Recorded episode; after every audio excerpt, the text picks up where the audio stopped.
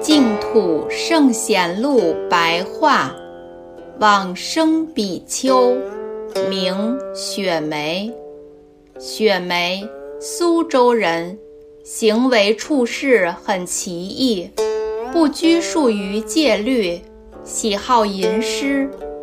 明世宗嘉靖年间（公元1522年至1566年），游行到南京。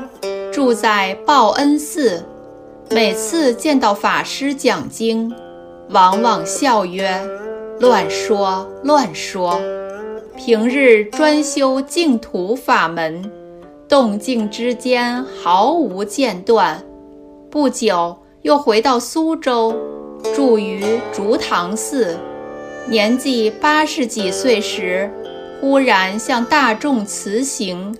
约定日期，准备往生。大众僧于是集资为他准备堪救。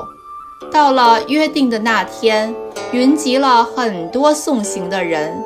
雪梅笑道：“你们才不施几文钱，便想要逼取老僧的性命，还早，还早呢。”大众于是轰然而散。